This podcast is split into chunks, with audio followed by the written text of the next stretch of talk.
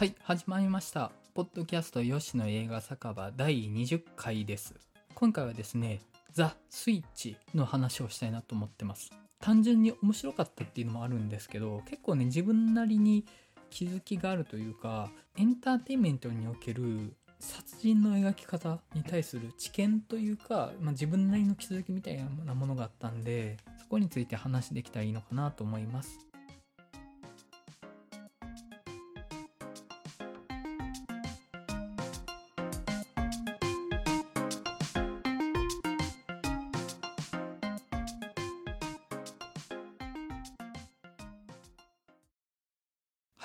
では、いつも通り映画 .com の解説を読ませていただきます。透明人間ゲットアウトなど、ホラー、サスペンスの話題作やヒット作を数多く手掛けるジェイソン・ブラムが制作、ハッピーデスデイシリーズのクリストファー・ランドンが監督を務め、気弱な女子高生と連続殺人鬼の体が入れ替わってしまったことから巻き起こる恐怖を描いた異色ホラー。家でも学校でも我慢を強いられる生活を送る冴えない女子高生のミリ。ある夜、アメフトの応援後に無人のグラウンドで母の迎えを待っていた彼女に背後から指名手配犯の連続殺人鬼ブッチャーが忍び寄る。鳴り響く雷鳴とともにブッチャーに探検を突き立てられたミリーだったが、その時二人の体が入れ替わってしまう。24時間以内に入れ替わりを解かなければ、二度と元の体に戻れない。ミリーは新たな殺戮を企てるブッチャーを相手に自分の体を取り戻そうとするが、名探偵ピカチュウ3ビルボードのキャスリン・ニュートンがミリーに扮し、ブッチャーと入れ替わり後は手当たり次第に殺戮を企てる殺人鬼を熱演。一方中身は女子高生で自分の体を取り戻そうとするブッチャーをビンス・ボーンが演じたと。はい。面白かったですね。で、ホラー映画はね、毎回見るたびに見始めたことを後悔するんですよね。見終わると面白いんですけど、本当今回もね、もう冒頭のシーンでもう帰ろうかなと思って怖くて。見終わってみると演出コテコテだから意外と怖くなかったのかなと思いつつ見てる最中はねほんと怖くて怖くてでどのホラー映画でもそうなんですよ。見終わるとあんまり怖くなかったなって思う映画でもねこれから分かってないのがやっぱ怖いんですよねホラー映画って。何が起こるか分かんないのが。起きちゃえばもう過去だから過去というか分かってるから怖くないっていうのはあるんですけど。ブラウンハウスがまたやってくれたって感じですよ。うん面白かったですね。ブラムハウスは構社会的なテーマとかをジャンルホラーに取り込むのがすげえうまいなっていう印象があるんですけどそれを代表するのが「ゲットアウト」とか「透明人間」になるかと思うんですね。去年の「ザ・ハント」とかもそうかな。あと社会背景を取り込むののうまさとホラー的なお約束の外し方がすげえうまいなっていうのがありますね。それで言うとやっぱりハッピーデスデーですよね。ハッピーデスデーの面白いなと思ってたところが、主人公が、まあこの言葉あまり使うべきではないと分かってて使いますけど、いわゆるビッチなわけですよね。性的に奔放で、通常のスラッシャーホラーだと、すぐに殺されるタイプの女の子が主役であると。で、しかも、すぐに殺されるタイプのキャラクター像だからってことで、殺され続けると。でタイムループして元のところに戻って殺されないことを目指すっていうところがいわゆるスラッシャーホラーにおけるビッチ的なキャラクターの役割のひとひねり加えた話だったなと思ってすごい面白い切り口だなと思うんですよ。あとそのジャンルホラーをうまく取り入れたれば本当に透明人間ですけど透明人間はねもう大傑作なんですよ本当に。で何がすごいって結局その透明人間っていうのってその男性から見て普段入り込めないところに入って女性を覗きたいっていうスケベ心のモンスターなわけですよね透明人間。でもそれってその見られる側からしたら暴力なわけですよ。それを透明人間に見られる側の恐怖をよりフィーチャーしてそこのテーマ性っていうのを拾い上げてうまく作ったのが2020年の透明人間だったと思うんですよね。男性的な欲望から見られることの暴力性とあと犯人が透明なので何か自分が暴力を受けた時にそれを人に訴えても信じてもらえないっていうこれもある種のセクシャルハラスメントであるとか女性が置かれている暴力を受けた状況のメタファーとしても捉えられるしでもその辺りの織り込まれた現実の要素を声高に叫ぶではなくあくまでエンタメジャンルホラーとして楽しめるようになってるってところが本当に素晴らしいと思うんですよ。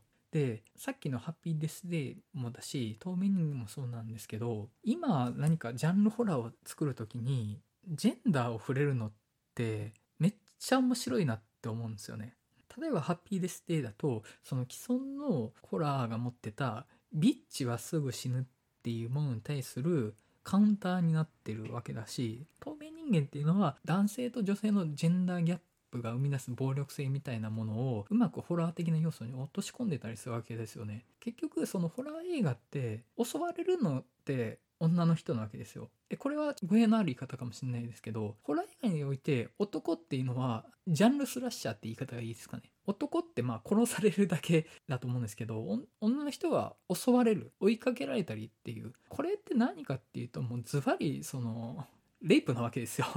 うん、女性が男性的なモンスターに襲われるっていうことの性暴力性みたいなことがやっぱりジャンルホラーっていうものは織り込まれてるわけですよね。でそこに対してカウンターを入れるっていうのはやっぱり視点として面白いなと思うんですよ。であんまりポリコレとかっていう言い方で否定したくないなっていうか何事もそうなんですけど価値観が変わってきたことに合わせていくから新しい視点のものが生まれていくと思うんですよね。だから透明人間なんてもう現代のポリティカルコレクトネスの視点が織り込まれてるからこそできた超超超大傑作なわけじゃないですか。うん。なんかポリコレ全て悪みたいな感じには全然言いたくないというか僕はポリティカルコレクトネスに関してはフィクションが面白くなっていってるなっていうふうには思ってて結局今まで悪いと思われてなかったことが実は悪かったっていうことを恐怖として描こうとしてるのがホラー映画だとは思うんですよね。あの現代のホラー映画だと思うんですよね。で、まあ、ザ・スイッチですよ。ザ・スイッチもうね、初っ端からね、ド直球の13日の金曜日のパロディなわけですよ。まずもうイレブンス・ウェンズデーっていうロゴが13日の金曜日のロゴの思いっきりパロディでイレブンス・ウェンズデーって出るわけなんですけどもうねでいきなりパロディ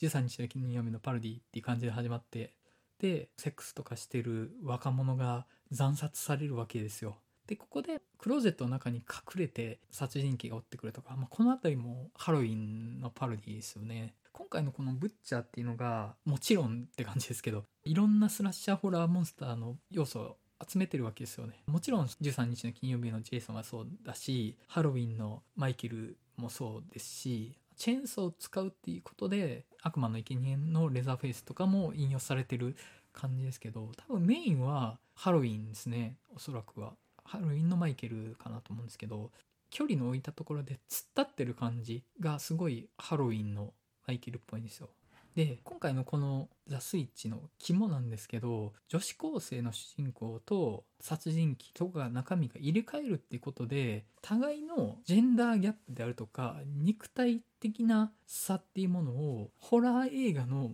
文脈の中で気づいていくみたいな話が描かれるんですよね。例えばミリーと入れ替わった後のブッチャーが人を殺そうとして襲おうとしても体格で負けてるからやられちゃうみたいな展開があるんですよ。で逆にブッチャーの中に入ったミリーはもうめちゃめちゃ力が強くて普通に揉み合ってるだけのアイテムを吹き飛ばして気絶させちゃったりするわけなんですよ。でスラッシャーホラーのモンスターって異常な身体能力で殺人を繰り返すみたいなのがあるわけなんですけどそれはできなくなってるわけなんですよね。だから頑張って殺すんですよブッチャーはミリーの中に入って頑張って殺さないといけなくなるんですよね。で逆にミリーの方は力の強い男であるということでどんだけ不安がないかっていうことを気づくわけですよ。でこれはホラー映画的な文脈の中では単純にブッチャーを追いかけるってシーンの中でも普通に考えたら殺人鬼を追いかけるなんてことできないけど相手が女の子だからそれができちゃうっていう風な見え方がするわけですよね自分はもう極の力の強い体格のいい男で相手は体格が優れていない普通の女子高生なので構造的には巨漢の男が女子高生を追ってるっていう構造になってるからそこに恐怖ってないんですよ。そこで男性と女性が置かれてる肉体的な性差もそうなんですけど社会的な不安感ですよね男は感じない不安を女人が感じてるっていうのをなんとなくちょっと見えるんですよそこでなんかすげえ面白いなと思ってそこが本当にやってることは殺人鬼に追いかけられる女の子の中身を入れ替えたってことだけなんですけどもともとスラッシャーホラーが持ってた暴力的な男の殺人鬼がか弱い女の子を追いかけるっていう構造に対する批評みたいなのがその入れ替わりによって生じるなって思ったんですよね。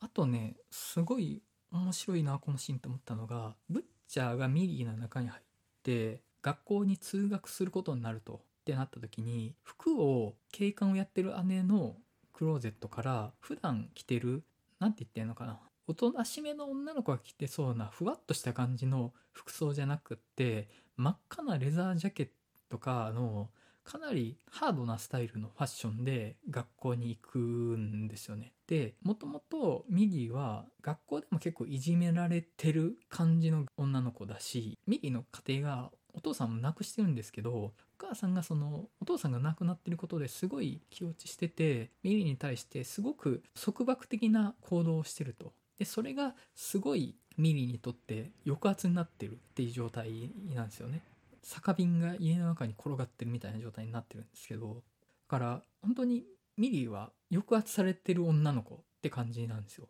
でそのミリーがパンチの効いたファッションで学校に入っていくシーンですよねであれってすごい不思議なシーンだなと思ったんですよ画面上で起きてることはこれまで学校でも家庭でも抑圧されてた女の子がこれまでとは違う強い女性像になって学校へ向かっていくっていう画面なんですよそこで起きてるのは。ただここでブッチャーが中身に入ったミリーがやろうとしてることは殺戮なんですよね。で結構ホラー映画とかでもこういう抑圧されてた女性が自己を解放して束縛から逃れることで殺戮をするっていう映画結構あるとは思うんですよね。いくつかタイトルはいくつか挙げれるんですけどネタバレになるからちょっと言わないでおきますけど要は抑圧からの自己解放が殺人殺戮として表現されるってホラー映画に限らずなんかいろんなジャンルでもありえるものかなと思うんですけどそういうのって悲劇性というよりはカタルシスがあったりする展開だと思うんですよね。あれですよあの「アナと雪の女王」の雪山のシーンですよ。起きてることは悲惨なのに本人は開放的になってるっていう。でそこにはなんかカタルシスが生まれてるっていう。でもやってることは殺人なんですよね。ででもこのシーンってよくよく考えると中身はもともと殺戮を目指してるただの暴力的な殺人鬼なんですよねでも見た目上は女の子が自己解放して学校へ向かっていってる画面でこれを見た時に今までそういう殺戮として自己解放を行う女の子っていう物語を生み出すカタルシスがあでも結局やってることって人を殺したいっていうことだけなんじゃないのっていうメタ視点が入ったなと思ったんですよ。だから中身が殺人鬼だと女の子が人を殺しちゃダメだけど中身が女の子のまま自己解放のためなら人殺ししてもカタルシスが生まれるからいいのかみたいなことを問いかけられてるような感じがしたんですよね。でもそれよくよく考えると答えれないなと思って。でもそれってこういうホラー映画における殺人シーンだけに限らない問題だと思うんですよね。単純な話ですると「ドラゴンボール」でベジータって仲間になるじゃないですか。ピッコロ大魔王とかもそうですけど。であいつら普通に悟空の仲間殺してるし一般市民も殺してるんですけどなんとなく改心してなんとなく中身になってるの。なんとなく受け入れてるんですけどでもベジータとかピッコロ大魔王がすっごい悪いことしてる時って多分子供とかも死んでるんですよね。でも子供が死んでるシーンはないからなんか許してるけどよくよく考えると子供死んでるよなってなったら多分もうピッコロのこともベジータのことも受け入れられなくなると思うんですよ。でもさらにそこから考えるとじゃあ子供は死んだらダメだけど大人なら死んでもいいのかみたいな話になるわけですよね。この辺りはやっぱりホラー映画のヘイト管理みたいなところにも使われてる視点かなと思うんですよね。嫌なやつが死んでも不快じゃないけどいい人が死ぬと不快ってものすごい傲慢な視点じゃないですか。でもそれは僕たちエンターテイメントとして消費できちゃうんですよね。なぜか。不思議と。でもよくよく考えるとそれって要は死んでいい人間と死んではいけない人間を選別してるってことなんですよね。でもそれはエンターテインメントだからやってもいいってことを許されてると思うんですよね。でその許されてる行為の一つが抑圧されてた女の子が自己解放として抑圧してた側の人間を殺してもいいっていう概念だと思うんですよ。でもそこに対して中身が殺人鬼になることでそれにちょっと疑念が生まれるんですよね。いやこれねめっちゃ面白くって別にフィクションにおいて殺人自体が不謹慎だみたいなことを言いたいわけじゃないんですよ。ね、僕も人がゴミのようにしねえが好きなんでね。でも、なんとなく今まで許してた殺人と許されなかった殺人っていう線引きを、ちょっとこのザ・スイッチは、この足の置き場を入れ替えることで、うまいこと違和感として落とし込んでるなと思ったんですよ。これが面白いんですよ。中身が邪悪で暴力的だった存在は今は単純に力としては弱い側の立場になってるんですよね。でそこで生じる違和感とかが面白さになってると思うんですよこの映画は。ただその分ちょっと後半は怖くはなくなるんですよやっぱり。その前半ブッチャーとミリーが入れ替わるまでは圧倒的強者のブッチャーが弱い若者を殺しまくるっていう展開があってそれはやっぱり本当に怖いわけですよ。どうやっても勝てない。捕まったら殺されるっていう存在に追いかけられるっていうのは本当に怖いんですけど後半は中身が邪悪なブッチャーは外身がミリーになってるので単純に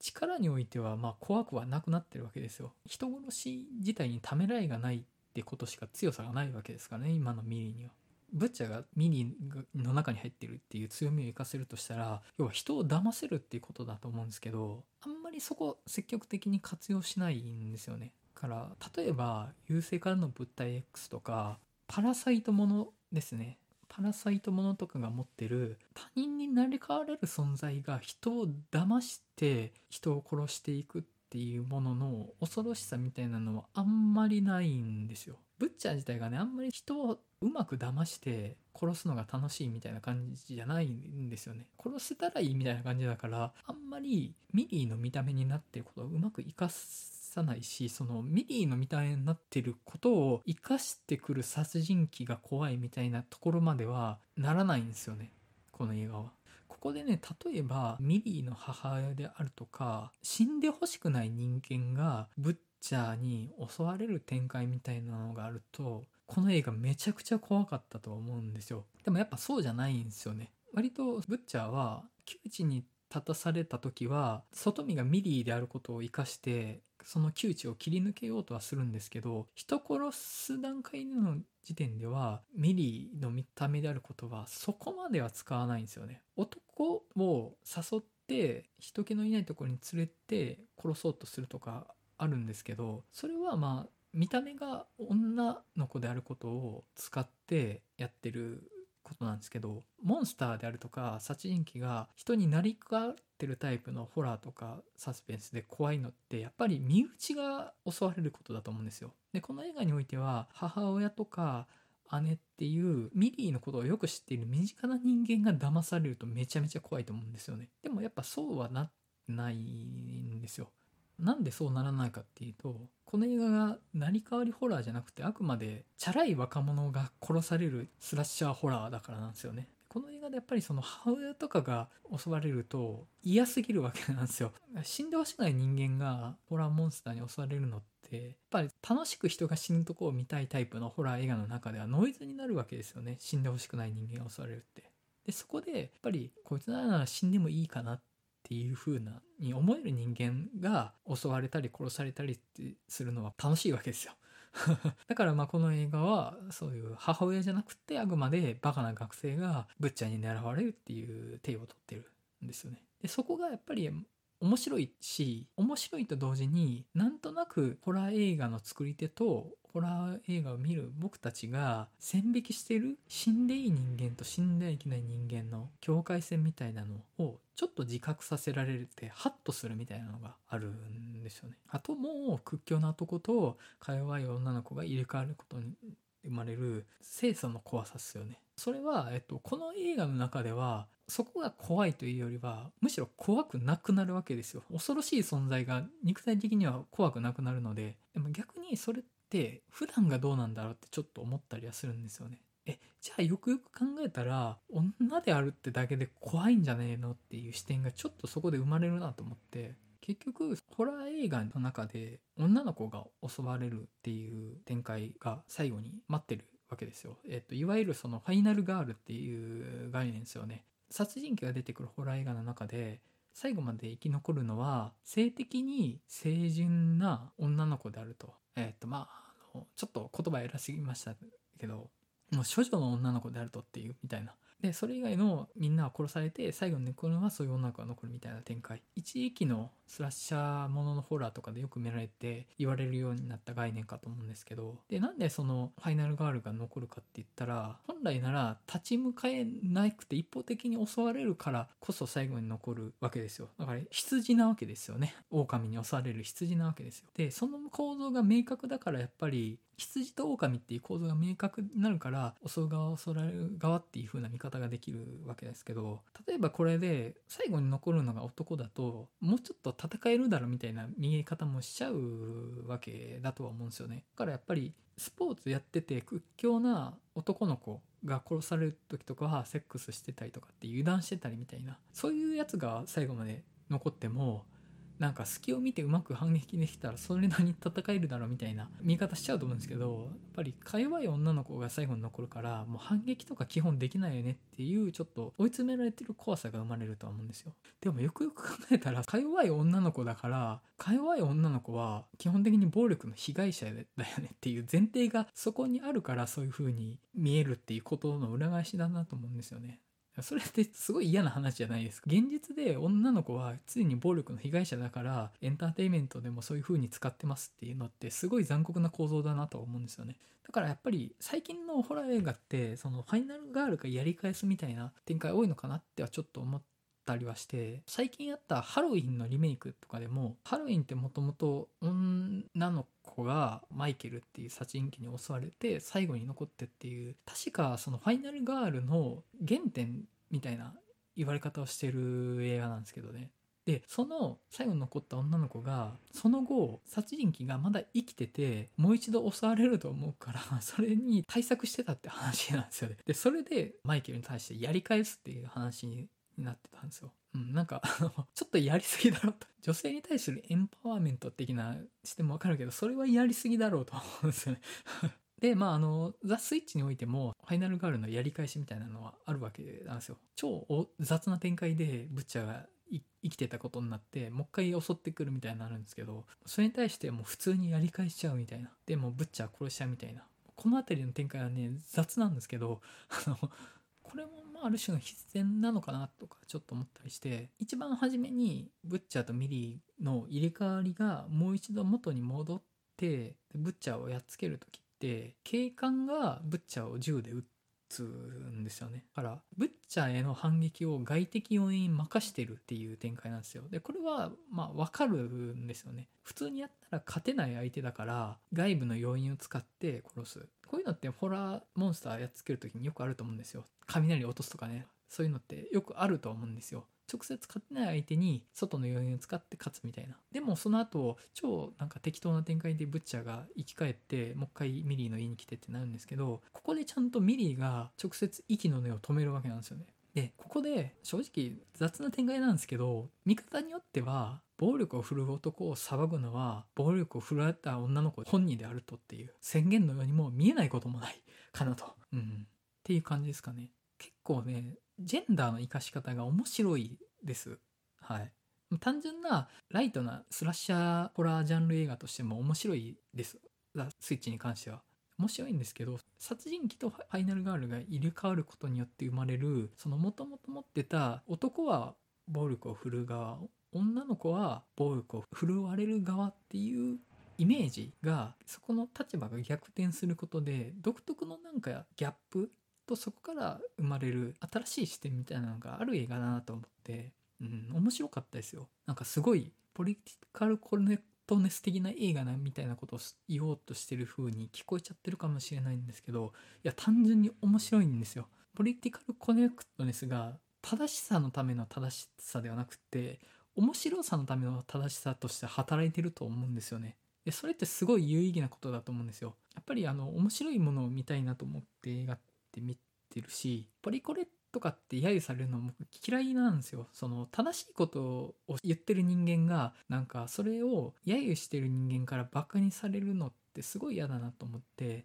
ただポリティカルコレクトネスを入れ込んだ映画がちゃんと面白かったら反撃させる余地を与えないと思うんですよ。なんかそこはね、やっぱ正しくて面白い。ザ・スイッチが正しい映画かって言われたらわかんないんですけど、ジェンダーギャップをうまくホラー映画に落とし込んでるなって。それは正しいとかではなくて、面白いです、そこは。うん。やっぱりね、その、そこには男性からの視点だと気づきにくかったりはする男であるっていうことの優位性というか暴力性みたいなものと女であるということだけで生まれてる被害者性であるとか不利益みたいなものっていう構造がちょっと見え隠れするっていうだからやっぱそこをやり返すからこういうジャンルものって面白かったりするとは思うんですよねうんコテコテのジャンルなのになんか見方によってはすげえ不思議な映画だなと思ってちょっと言いたいことが取り留めなくなっちゃってる感じがあって僕の言いたいことをうまく伝えれてないかもしれないです今回のお話。言い方すごく難しいんですけどこれまであった価値観が揺らぐっていうのは面白いんですよ。そこにこそ面白さがあるのかなとか思ったりしてその意味でもポリティカルコレクトネスってどんどん映画を面白くしていくんじゃないかなって思ったりはしてます。ザ・スイッチがポリティカルコレクトネス的に正しい映画なのかって言われるとなんかここまで言っといて微妙かもしんないですね。いやいや違う。全然ポリティカルコレクトネス的な映画ではないです。人がゴミのように死ぬので、ね、ただジェンダーギャップの描き方が現代的な映画になっているかなと思ってそこはあのー、ある意味ではポリティカルコレクトネスなのかな？とかはちょっと思ったりね。あのすごい仰々しいこと言ってるように聞こえちゃってるかもしれないですけどめちゃめちゃ雑で大雑把に楽しい映画なんで。はい。そんな風に楽しめた映画でしたね。本当に見てよかった映画でした。気づきもあるしって感じで。はい。以上ですね。はい。ではお知らせになります。これまでも開催させてもらってってた大阪の南森町にある日替わり店長が営業するカフェバー週刊曲がりにて映画の話したすぎるバーを開催させていただきます。日にちが4月24日16時から20時。の4時間です。大阪府のまん延防止等重点措置に従って営業時間をかなり早めの時間に変更してます。トークの内容としてはアカデミー賞の発表直前だったりがするので、まあ、そのノミネート作品に関してお話とかできたらいいのかなと思います。今回のねザ・スイッチとかもお話できるかなと思うのでもしよかったら来ていただけたらなと思います。以上ポッドキャスト吉野映画酒場第20回ザ・スイッチの話をさせていただきました。それではまたお会いしましょう。さよなら。